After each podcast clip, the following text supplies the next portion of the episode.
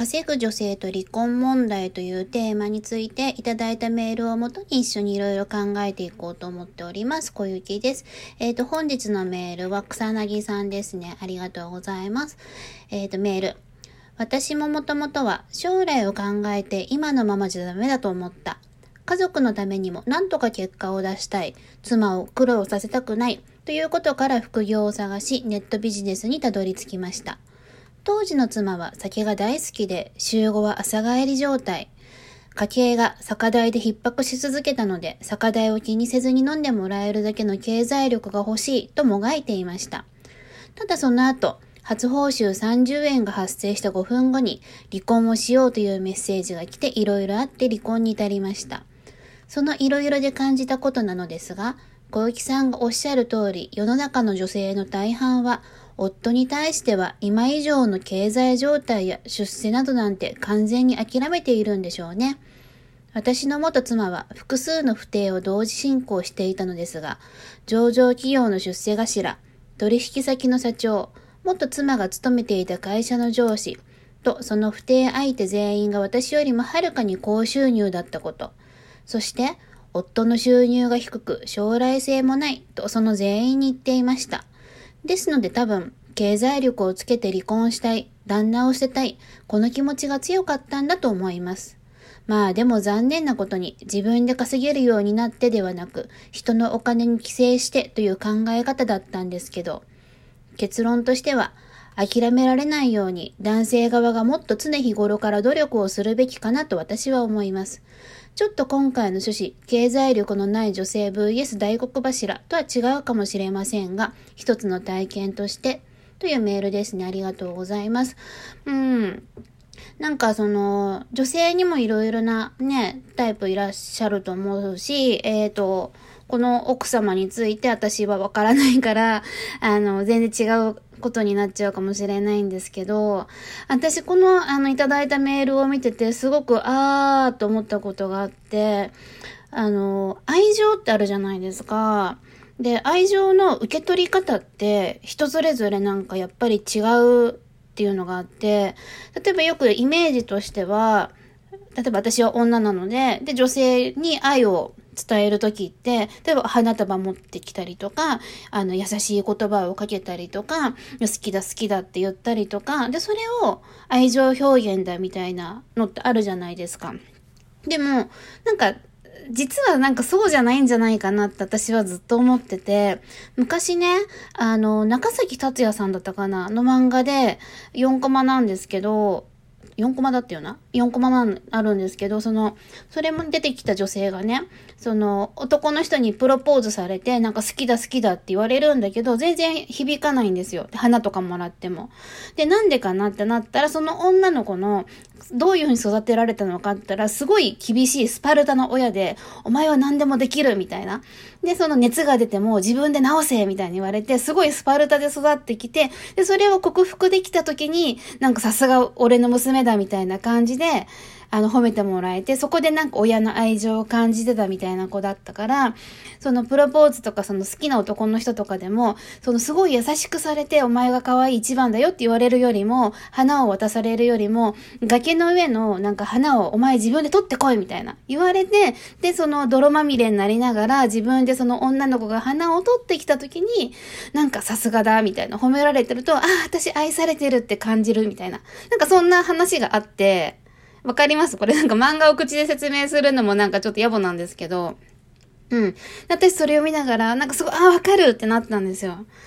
で、なんか私も、なんか、あんまり愛情を、人からの愛情を素直に受け取れないことがあって、好きだ好きだって言われると、なんかね、この人なんか頭悪いんじゃないかなと思っちゃうんですよ。なんか頭悪いって言い方がおかしいんですけど、あの世の中にはもっともっと綺麗な人も優しい人もなんか素敵な女性っていっぱいいるじゃないですか。なのに、なんか私程度でなんか手を打とうなんていうのはなんて志が低いんだって思っちゃうんですよね。なんかもっと上を見ないよって励ましたくなっちゃうというか。うん。だから、なんかあんまりその好きだ好きだみたいに来られる方に対して本当に愛情を感じないっていうか、なんか気の迷いなんじゃないかなって思っちゃうんですよ。だから、それよりかは別にその好きだ好きだみたいなあんまり態度に出さない人の方が私は安心して、こう、一緒にいたりとかができたりってあるんですけど、うん、でも、私の友達で M ちゃんって子がいて、その子は逆にすっごい自己肯定感が強い子なんで、可愛いんですけどね。そうすると、その子も昔から、あの、自分のこと大好きな人が好きなんですよ。だから A 君と付き合ってて、その A 君が自分のことを大好きって言ってきてたとするじゃないですか。で、次に B 君が出てきた時に B 君が A 君よりもさらに俺の方がお前のことが好きだってなるとそっちに行っちゃうんですよ。だから、自分のこの世の中で一番自分のことを好きな人と付き合うみたいな。なぜなら、こんなじ素敵な自分を分かってくれる人に価値を感じるからみたいな。だから全然そのあたりの、あの、感覚が違うなって、あの、思うことがあったんですね。うん。で、それと一緒で、その、なんか付き合う時とかも、例えば物やプレゼントをくれる人が好きな人もいれば、そうじゃない人もいるし、で、この今回のメールとか読んでるだけだから、これで事実はわからないですよ。全然違うこと言うなよって思うかも、思われちゃうかもしれないけど、私が思うに、これは、あの、もう諦められないように、男性側がもっと常日頃から努力をするべきとかっていう、男性側が愛情が足りなかったとか、努力が足りなかったとか、っていうふうには全然思えなくって、なんか違うって、私の中ではそういう解釈ができないと思っちゃって、多分、タイプ的に女性の中にも、そうやってあの、自分のために稼いできてくれて、例えば酒代稼いでくれるなんてすごいいいこと、すごい素晴らしいじゃないですか。羨ましいんだけど、でも、それを、もっともっと足りなかったとかじゃなくって、逆に自分が不幸なことを、不幸な状態でいることで安定する方っていると思うんですよ。だから、うんと、その、旦那さんが頑張っ、どんなに頑張ろうが、お金を持ってこようが、そこじゃなくって、こうこうこうでこんな旦那なんだよね。ひどいよね。私ってもっと素敵な人と付き合えるはずなのにっていうポジションで、そうだよ、よしよしって、こう慰めてくれる人に愛情を感じるっていうか、なんか、自分探し、ずっとしてる人とかいるじゃないですか。あの、本当の自分ってこんなはずじゃないみたいな。うん。だから、多分これでそのままもし経済力のある男性と、そのまま結婚したとしても、今度はその旦那が帰ってこない。私はお金なんかよりも一緒にいてくれる人が良かったのに、そうだよね。俺だったら、あの、お金はないけど、ああの、時間をいっぱい使ってあげられるよっていう人のところにまた行きたくなっちゃったりとか。で、今度またそういう人と一緒になると、あの、やっぱり、その、一緒にいてくれるけど、本当に私のこと好きだったら、あの、働いて養おうと思ってくれるはず、みたいな、なんか、そうだよねって、この自分のこの不満に対してこう抑え込めたりとか、もっと努力しようってする人ではなく、その不満を言ってる自分を受け入れてくれる人のところにいると落ち着くみたいな人っているから、もしそれがそういうタイプなの方だったとしたら、それはもう、なんか、なんていうのかな、そうじゃない旦那さんが悪かったとかっていうのはまた違うんじゃないかなってすごい思うんですよね。うん。だから、その、女性のタイプも本当に色々だと思うから、今私がこうやって、ん？と思ったことと、また全然違う、ね、ことなのかもしれないなと思いつつ、うん、なんか、旦那さんが悪いとか、やっぱり稼ぎが悪いことが悪いっていう、とか、もっと努力しして欲しかったとか、多分、そこではなかったんじゃないかなと思うし、何にも悪いことなかったし、うん、その、奥さんのためにね、お酒もっと飲ませてあげたいなと思って頑張ってくれてるなんて、多分それ受け取る側からしたら、それを愛だと思う人からしたら、私だったらもうすげえってもう、なんか 思っちゃうだろうから、うん、なんか、そこじゃないのになんかすごい悲しいなって思ってメール読んでて、なんか思いました。うん、だから、そう、帰省する女性っていますけど、まあ、帰省って言い方が良くないんだけど、うん、なんか自立、ね、することが好きな女性もいれば、逆に私とか多分専業主婦に